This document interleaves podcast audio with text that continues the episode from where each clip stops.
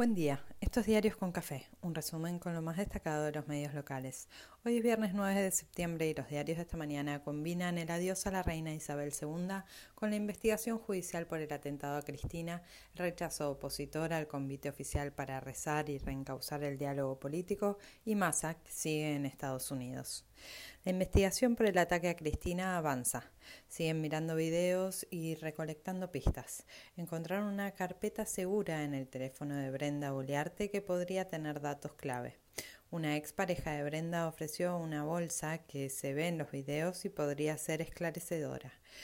El rol de Revolución Federal está en la mira y la quema de antorchas semanas antes del ataque a Cristina podría arrojar datos. La agrupación quiere despegarse pero queda cada vez más involucrada.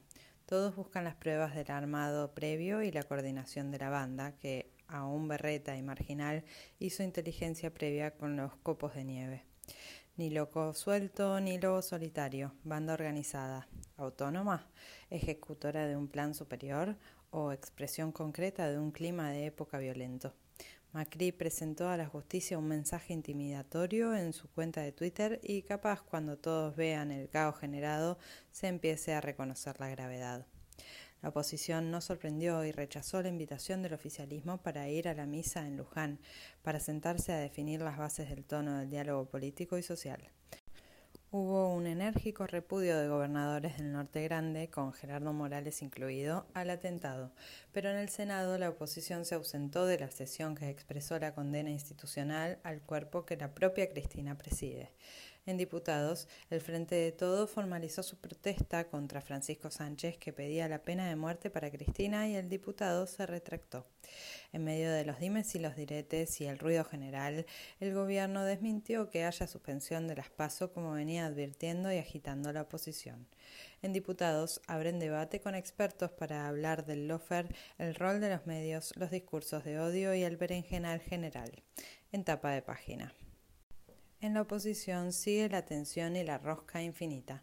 Volvió Macri de Ruanda y en Clarín cuentan que la reta buscará un mano a mano con su ex jefe. Y Patricia insiste que ella se presenta como sea. La reta viajó a Marcos Juárez en la previa a las elecciones del domingo, donde varios medirán el poderío real de Juntos después de tanto revuelo. Macri saca libro nuevo el mes próximo y varios especulan con su lanzamiento formal. Por lo pronto los radicales siguen en su carrera y en su modo. Gerardo Morales recorre el conurbano y todos se animan. En San Juan se restaura la ley de lemas. Massa anunció desde Estados Unidos más inversiones privadas y negocia con el fondo el ok de esta revisión mientras sienta las bases de lo que viene. Ratifican las metas y se concentra en juntar reservas. Hoy se reúne con el sector petrolero en Texas. No hubo noticias concretas sobre lo conversado, sobre el cruce de información en cuentas de argentinos sin declarar en Estados Unidos, pero crece la expectativa al respecto. El gobierno prorrogó hasta fin de año la restricción a las importaciones, más allá de las promesas y compromisos de aflojar sector por sector. AFIP cruza datos de viajeros monotributistas y descubre inconsistencias y evasiones varias, mientras la UIA pide que no se vayan dólares con el furor mundialista. Se encarece el financiamiento para quienes no quieran liquidar su cosecha y Clarín se indigna. Bajó el riesgo país y subieron los bonos. Se vuelve a estabilizar la macro con la micro igual de cara e injusta. En la ciudad la inflación registró un 6,2% en agosto. Un tiro para el lado de la justicia social es que hubo marcha atrás oficial y son compatibles los planes progresar y potenciar trabajo. Mientras se estudia y se trabaje, Mansur y Guado de Pedro comprometieron recursos para hacer el esperado corredor bioceánico. Para Nación es por la presión de los gobernadores que protestaron por las cuentas de masa. En Clarín celebran que el kirchnerismo le soltó la mano a Bento, juez federal de Mendoza acusado de corrupción, mientras Nación lamenta que en Santa Cruz llegó un amigo de Máximo a la Corte Provincial. Imputaron por abuso sexual al director del Hospital de Niños de Córdoba. Sigue la conmoción por el parricidio de Vicente López. La legislatura de la ciudad limita la construcción en altura en Núñez y Belgrano, y el resto, zona liberada para torres y más torres. Los incendios forestales se agravan en Córdoba y en Jujuy y Salta también lucha contra el fuego. En Rosario abrió la Feria del Libro con polémica y debates profundos.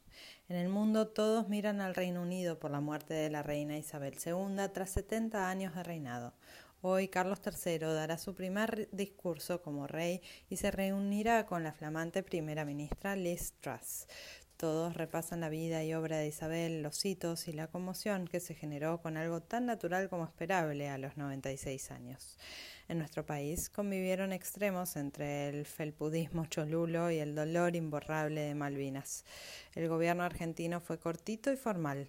Líderes del mundo enviaron condolencias y Bolsonaro, tan rudo él, decretó tres días de duelo. Un poco mucho, ¿no?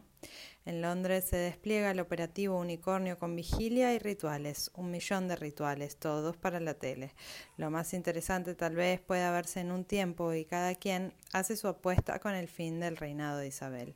¿Empezará a despedirse la monarquía? De vuelta por nuestros pagos, murió Marciano Cantero, el líder de los Enanitos Verdes, y el mundo de la música lo lloró. Independiente ganó en Avellaneda en medio de un temporal de granizo. Se viene el fin de semana con buen tiempo climático y algo más de calma general, al menos hasta el superclásico del domingo a la tarde. Que se disfrute.